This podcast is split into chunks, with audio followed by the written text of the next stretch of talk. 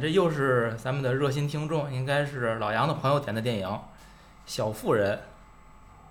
三个女人一台戏，一群女人呢，要她岁月静好，她便岁月静好；要她鸡飞狗跳，她便鸡飞狗跳。这个原著小说的作者是路易莎梅·奥尔科特。这个人呢，他生活在十九世纪，出席在出生在这个宾夕法尼亚州的杰曼镇。但是他实际他这一生呢是在马萨诸塞州的康科特城度过的。这个康科特城呢，他同时也是另一个很有名的作家梭罗他的出生地。那个所以梭罗写那《瓦尔登湖》就在这个康科特城，应该是边上点的地儿。呃，据说呢哈，就是科特那个梭罗在《瓦尔登湖》里边写过这个，就是说一八四五年三月将近，我借了一把斧子来到了瓦尔登湖畔的森林，他要在那儿搭个小屋子。说借这把斧子就是从这个路易莎梅·奥尔科特他们家借的，说这两家邻居说个小八卦啊，嗯，但是呢，我想说的是啊，一方水土养一方人，这个路易莎梅·奥尔科特的小妇人，就跟梭罗的《瓦尔登湖》一样，给我们以伊甸园般的想象。可见呢，诗与远方这玩意儿，从古到今是从东到西。它始终都有市场，问题是你做梦发财开粥厂，你得卖了买棉袄才能买到点，这账它到底该怎么算？有趣儿的是呢，这个梭罗一辈子没结婚，好像据说这路易莎路易莎梅尔科特，他也一辈子没结婚。哎，连简介带这个点小八卦就讲完了。这小这个小说呢，这拍电影，应该说是算是。路易莎的一个半自传体的小说，电影拍了很多很多版。嗯，我是看了九四年那个《梅诺娜瑞的那版，还有就是二零一九年，那是那是谁呀？就是我就认识里边那艾玛沃森，别人不认识。就是看了这这两版，嗯，我还是觉得九四版更好看一些。这个新版呢，它有很多改编，有新意。嗯，但是。首先说这选角我不是很喜欢，人物形象我看看不下去，尤其是这这个艾玛沃森让我看的很讨厌。然后我就但是我觉得那个一九版的那个 Joe，哎，那感觉还是挺对的，把那个劲儿演的还挺到位。其他人感觉也不太好，嗯，就就就这么个意思吧，听二位的。就是我我本来说咱。朋友提的嘛，然后尊重一下朋友，咱把原著拿来看看。然后，哎，我请原谅，我确实没看下去啊。我，你瞧我们这家人多认真然后我看到哪儿？多坦诚啊！真是啊，我看到又认真又坦诚。啊，对，那个老老大可能去舞会，然后完完后的那那点章节，可能就实在是没法再看了。然后就就看的一九版那个电影。我觉得这电影呢，比那个原著呢，倒还能看得下去，是这意思。变化应该挺大的，那个那个新新版的很很多地儿都变了，至少从观感上能能呃相对好一点儿。呃，就是就就这样。然后我觉得看完了，觉得哎，这美国人可能也没经历过啥吧，是 童年的也没啥痛苦，也就过来了，就是这意思，就是啊，岁月静好，是吧？我说要他岁月静好，他便岁月静；要他鸡飞狗跳，他便鸡飞狗跳。然后我想的是啥呢？说拿咱这对比是，就是对比上，我一直也提过，就是呃，城南旧事，你知道吧？那是一个童年，对童年的成长。那个童年的成长，我就觉得特别特别好。呃，童年的你看到成人世界有些东西你不理解，然后有些个东西，然后慢慢的是融入到你的身体里，然后。通过这个过程，你最后一下哦，然后父亲死了，然后最后你是呃成长了，就是就是这意思。我这个 我真的总爱拿这个对比，我觉得这个这个小破人的电影可能也就就是儿童文学的这东西吧，也就是。对，说太对了，对，它就是个儿童文学的水平，我就不知道它怎么成什么百年名著了。我百思不得其解，可能美国也没啥东西，然后他这些可能都是中学读物，然后一到中学呢，老师给你开书单，每个每个每周可能给一本书，给你一本书，所有的中学都是这么着。的，包括那个盖茨比啊什么的，都是中学必读的。他们是给一个书单，而且不是一本，然后让你们就是，而且说句实在的，就是除非啊，就是我见过的白人、西人家里头啊，除非是特别爱读书的人，家里有书架，有很多书是真多。就是咱看那些大知识分子那些是真多，剩下的很多呃加拿大人、美国人家里没有书架，甚至书架很少，就是几本书。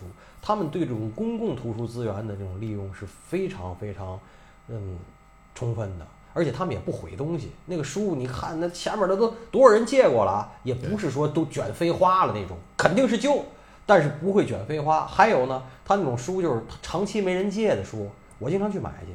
长期没人借的书，或者说挺他认为品相不好的书，他会很便宜的往外卖。我还经常去买，图书馆里会往外卖书。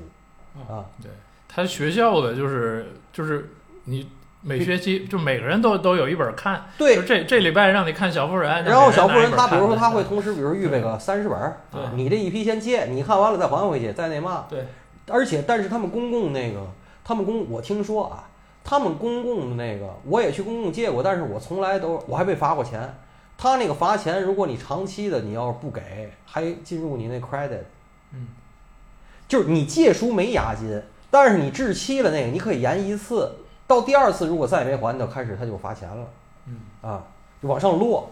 你要再不给，还涉及你的信用。对，就说，所以就是他们这种公共图书资源的使用是非常那个的。咱正好就是隐身能说说，嗯，对，因为图书馆它也有很多副本儿，就是一本书它就很准备很多副本儿，然后呢，就是随着，因为它副本太多，它也存不下那么那么多那么多东西，所以就是时间比较久了，那些有价值留下的，他可能留一本两本作为馆藏，剩下的副本就处理了。帮着孩子看孩子那些老头老太太，有好多人到加拿大重新拾起来阅读的这个习惯。都是因为以前觉着花钱买书得花钱，而且没有时间。现在除了嘛看孩子睡觉，他没事儿干，他又不信教，就借两本书从图书馆看。所以那图书馆里那岁数大的人特别多，咱们华人啊，我看见好多。他们在图书馆里边看，不是也看也拿回去挑，完了落什么这那的啊，是那种，他们专门比如有华语的那些。然后这个咱们就是说，我咱接着说啊，就是说，哎呀，我们是一个认真宠粉的节目。我们仨人很认真的准备，个人准备个人的方向，然后关键这个粉丝还提了说什么让我们比较一下版本的区别，我就看了二零一九，我还跟宁老，宁老比我还认真，就还看了两个版本，我就看这一个版本，嗯，我一边看一边玩玩斗地主，也没停，电影也没停，斗地主也没停，嗯，我很认真，都都都看电影也很认真，玩也很认真，我觉得首先他的好多情节不可信。我知道它是个自传体，但是不可信。第二，我跟您不一样的是，这些选角儿年轻一代我不喜欢。他这上了岁数这妈就是《婚姻生活》里那女律师，也是那个大小大小谎言的那个。虽然那女的面相和演很讨厌，但是女演的不错。她演技有，但是她长那面相跟那跟那个儿吧，是我最腻歪那种女的一个类型。然后那爹是。风骚律师啊，我喜欢奥登科克呀，那爹，但是那爹在这里头基本就是个工具人儿，我操，一傻逼，我操！这是妈的形象我不太喜欢，因为我看了那个九四版，那个是苏珊·萨兰登演的啊，我我觉得我我更接受那个形象。维诺纳瑞德那版是吧？啊，对对对，维诺纳瑞德，因因为那个 Red 也是，就是我我就认为那是最漂亮的女演员，维诺纳瑞德，所以我就喜欢那个，确实好，确实好。然后呢，这个情节我认为好好好多情节都嗯不真实，或者说就是说。太嗯，安娜老师说那我能不能帮总结，就是有点虚幻啊，或者说有点没挨过死打，但不在就算这么虚幻、这么没挨过厮打里头，我还在中间看到点东西。您知道吗？首先，我认为这个电影，第一，无论原著和电影里一以贯之的是一种女权思想。嗯嗯，那这允许我说。第二。在真女权世界里，就是真的女权世界里，那爹没从战场上回来之前，全女的的世界里，男人退散退散，男人去死，就我们自个儿玩儿，我们自个儿经营这个世界，这是第二。第三，在真女权的世界里，你以为岁月静好吗？那你妈是真正的雌竞，其实才是真正的雌竞。你想想吧，除非你缺胳膊断腿儿，像那弹钢琴那最小妹妹一样。你是被可怜，是被爱最多的。你只要是全身全影儿，你站起来了，站出来了，这几个人就是赤裸裸的竞争和掠夺资源，来自父母的爱，来自男人的目光，那些都他妈是资源，那不是雌性是嘛？我就从这么虚幻、这么虚假的情节里都看出来这个了。然后我进而我想到，以前有人说过，只有女人对女人的仇恨才是真的仇恨。嗯，这电影验证了这一点。或者咱们再延伸，我还真别说，这电影验证了吗？这电影在在在反面呢。不不，最后又他又拉回来了。哦，拉回来之前，你看看那些，都是那个。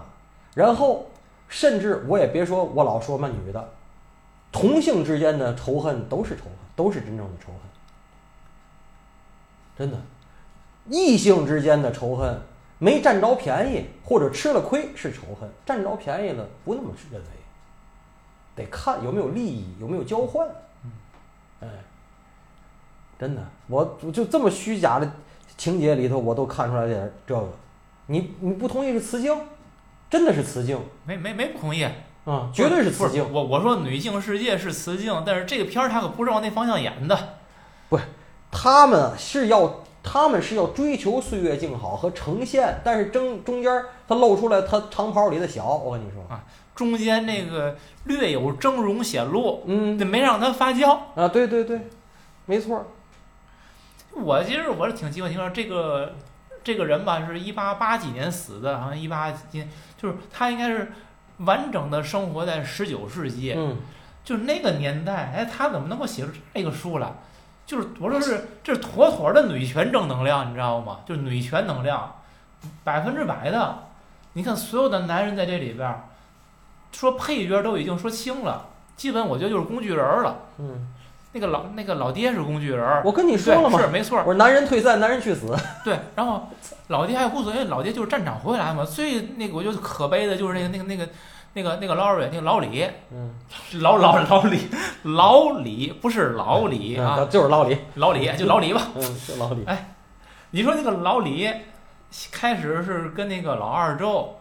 后来吧，老二把他拒绝了，然后又找的这个，因为老三、老四这个角色在不同版本里边电影是不一样的，知道吗？按这个一九版，那应该是是老老几老老三吧？老三。P U 那对 P U，但是实际你在那个九四版里边，他是是老四，是老四，他这三四个颠倒了。你别管谁吧，你先跟周不熟，然后你又找那艾米去了，然后这这边说白了，这俩人。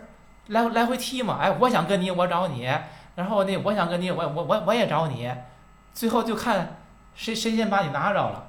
我说，好歹咱也是个富家公子哥吧，咱也是风流成性的。我说这么被他们玩弄于股掌之中，资源，这就是也是资源。所以在真正真正的女权世界里，就给你们，其实这是一个模拟虚拟的虚幻的世界。如果到了一个女女这这种社会里，你看男的成了嘛了？也是被侮辱与被损害的。问问题是，就是说，那个 这四姐妹这家子是穷棒子呀，家道中落吧。他们自个儿还觉得自个儿可不穷啊，还可怜别人了，还啊，还是祖上有一有有有有祖水嘛？哎，对，因为就是他爹其实曾经有钱过，后来他是追求自己的理想，他他爹是一个乌托邦式的人物，你知道吗？所以。就基本算是散尽家财那个意思，然后所以家道中落就没钱了。就是你跟这个老李，你们是在这个没钱的情况下开始交往的，你不是在牛逼的时候开始的。就你你你还跟人家这样吊着嘛呀？就 吊着，让我一说都倍儿 都倍儿不堪，不是？所以我就是说，我说你要是那个 富婆，你可以。抖抖，你说你屁都没有，你还指着傍大款呢？你说你还这么玩儿？那必须，我要最大化，都是纯真的感情。你看，你看，嗯，有道理哈。可以，可以。所以我说，这个一个十九世纪的女作家写这么一个女权，而且那很很很很极端女权，我认为这对呀，就是就是，我觉得那个时候人他能能写出这样东西来，很奇怪，你知道吗？还有就是，咱们不要就是不，我这个电影我又该说了，不要脱离历史。就是美国从建国发展到十九世纪，发展到二十世纪，就是宗教在他们的建国的整个过程中是起了很大的作用的。还有一个问题，我就我一直想说的事儿是什么呢？任何宗教是。宗教有宗教本身和宗教教义和宗教经典呈现来的呈现出来的世界，和你每个人心中你信的那个东西的世界，可能是完全俩东西。能明白吗？所以这个电影里他想呈现那个爱，呈现那个大爱和小爱，在咱们今天的看来啊，第一过时，第二就是非常狭隘，非常狭隘且自私。你客气了，我觉得就假，一个字就是假，是假呀，啊，就是狭隘且自私。我我先说的狭隘且自私，假有可能是事实的假，有可能是自个儿都信进去了，那就不是假，那是他的人性的恶的那那种体现方式。可他认为他是爱在爱别人，能明白吗？我觉得他们不老心，或者就是他们认为他们很新，嗯，能明白吗？嗯咱们外边看你这可不像个信这个人干的事儿，明白吗？这意思？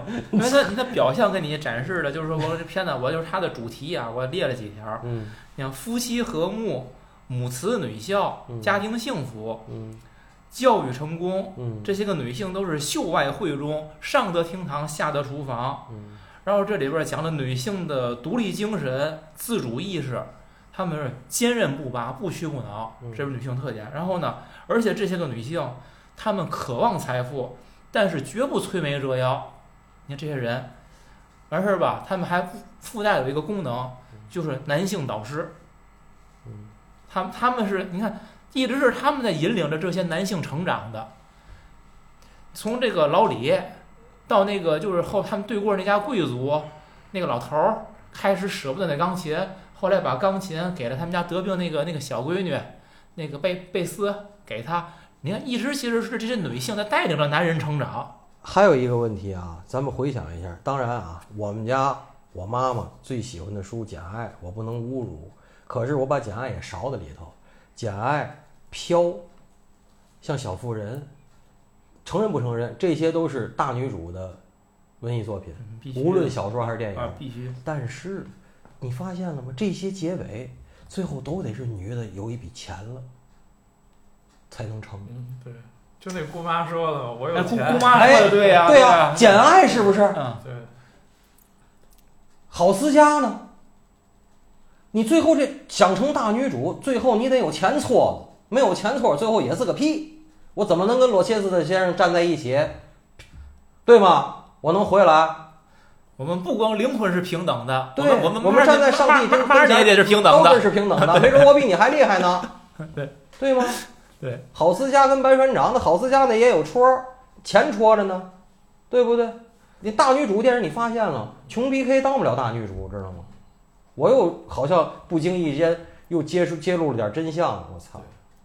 其实这个这个话题就是戴锦华他说过一个什么话，就是那相当的那啥呀，就是说，就是现在你觉得女权在崛起，其实是男权在退让，啊，是主动退让了，然后你才会觉得女权在这个地方你是在崛起的，是这么一个趋势，我们进步了，对吧？这是我不跟你争，还是还还还还是还是我们退步了。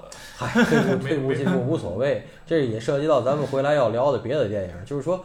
还有一个问题就是，你看咱们群里头也有人，这个咱就别说是谁，而且咱们在身边也听过，就是说标榜自己单身。我还有一哥们儿妈，标榜自个儿当初结婚时候，哥我要丁克，没两年怀上了，好，我们天天的接送的孩子，做他做那事儿，我是完全都做不到了，就是那种宠的都不行。所以就是说，好多人是通过，比如说我要单身，我要这个，我要我要表达自己这种作为一个女性的一种独立，作为女性的一种自由。现在这么多什么。那个不结婚的，这么多不要孩子的，有很多也是这种观点。我通过这个，我来表现自己的那种大女主的在心里头自个儿给自个儿的人设，不是给别人的人设。这个我不认为是社会的进步。我说句实话，我不认为社会的进步，就是说你只要还有抗争的意识，就说明你还是不行。行的不用抗争。行的认为这一切都是理所当然，能你你你知道我说这意思吗？要的都是你没有的，对，有的那个就就我就吃吃的就是这东西，你认为很高级，这很我这很这很重要吗？对，很重要吗？这这这不就是就平常就吃东西吗？就啊，啊，明白这意思吗？是这感觉。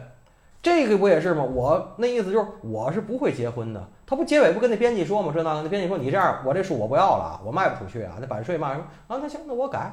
我改，我得又重新相遇了，我又怎么着？我又这，我又那个。唉，这个导演啊，就是格韦格啊，就是咱聊过那婚姻故事，那鲍姆巴赫他们是夫妻，哦，对吧？婚姻，你看鲍姆巴赫他聊他聊的是哎婚姻内的一些故事，然后他这个格韦格呢，他从他开始拍电影，他就是女主大女主的戏，嗯。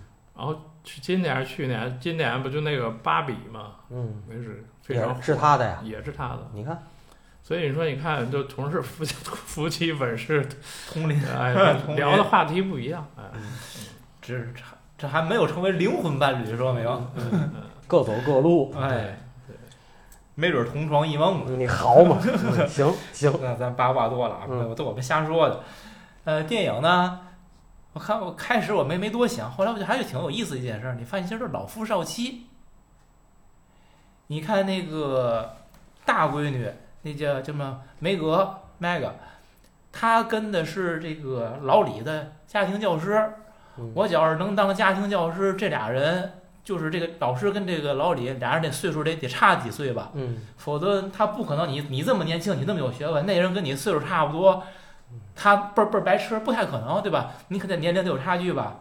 他大闺女是跟这家庭教师，大闺女好像那会儿应该是十六岁吧，就出出场的时候，那他才是就二不到二十岁，那老师绝对二十二十大几了，我认为。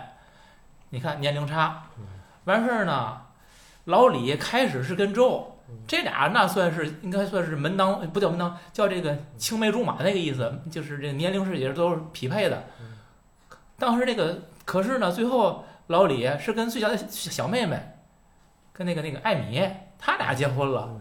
那艾米可是最小的嗯，你看九四版那个电影里边演的那个艾米小时候那是谁？那个那个那个那什么什么什么邓邓斯特，就是演那个蜘蛛侠那女的。克里斯蒂邓斯克哎，克里克里斯邓斯特他演的那小孩儿呢，后来长大了，这俩人啊，你想啊年龄差吧又，那小孩那会儿也就是可能是还上小学呢，十岁不到，那那哥们儿怎么着也得毛二十了吧？然后你看再看最后那个周，周没跟老李，最后跟了那个德国那个教授，就是在后来的美国当家教这个那老头儿，你就看，呃，一九版的看着还比较年轻，你看那个九四版，嗯那就是看着毛四十了就得，你知道吗？咱甭管选角什么形象，这人岁数不可能小，嗯嗯三十岁当教授，你得是骂人的，你琢磨琢磨，你不到四十岁，你当了教授吗？所以这故事不可信，都必须 像像像各种不可信，有人跟你讲，哎，我们家怎么怎么是跟你吹牛似的，还行就是。禁不住推销，不是禁不住而且就是说，我就是我倒是说一这个，还有老夫少妻这件事本身其实说明一些问题，就是你年轻女性，你们家又不太宽裕，最后你发现，当然了，老大嫁的那个家庭教师也也不没也也也穷棒子，但是后来你说找的之后，包括找那个德国教授，虽然说自己没钱，但是比是属于比较有有才学的，有有有一定社会地位一个人了，就是你发现你最后你找的什么人，比你年龄大的，其实意味着是某种稳定性。你跟你年轻的一样也，也也是穷匹配的，那你最后怎么样？就是我觉得，就是他表面讲的那些个东西，跟他最后他们用脚投的那个票，根本就不一样他投那票还是很腐朽的，对嗯，还是传统的票嗯。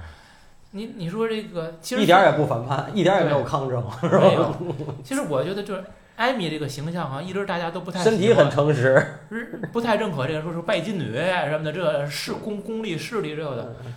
我觉得人这人呢反而比较真实，我就是喜欢钱，我就是要钓个金龟婿，对吧？我就得嫁个有钱人，人家一直就这目标，人家最后心想事成，努力且实现了，这不挺好的吗？嗯 你你们说这说那说那个，我就觉得这个周吧，真没劲。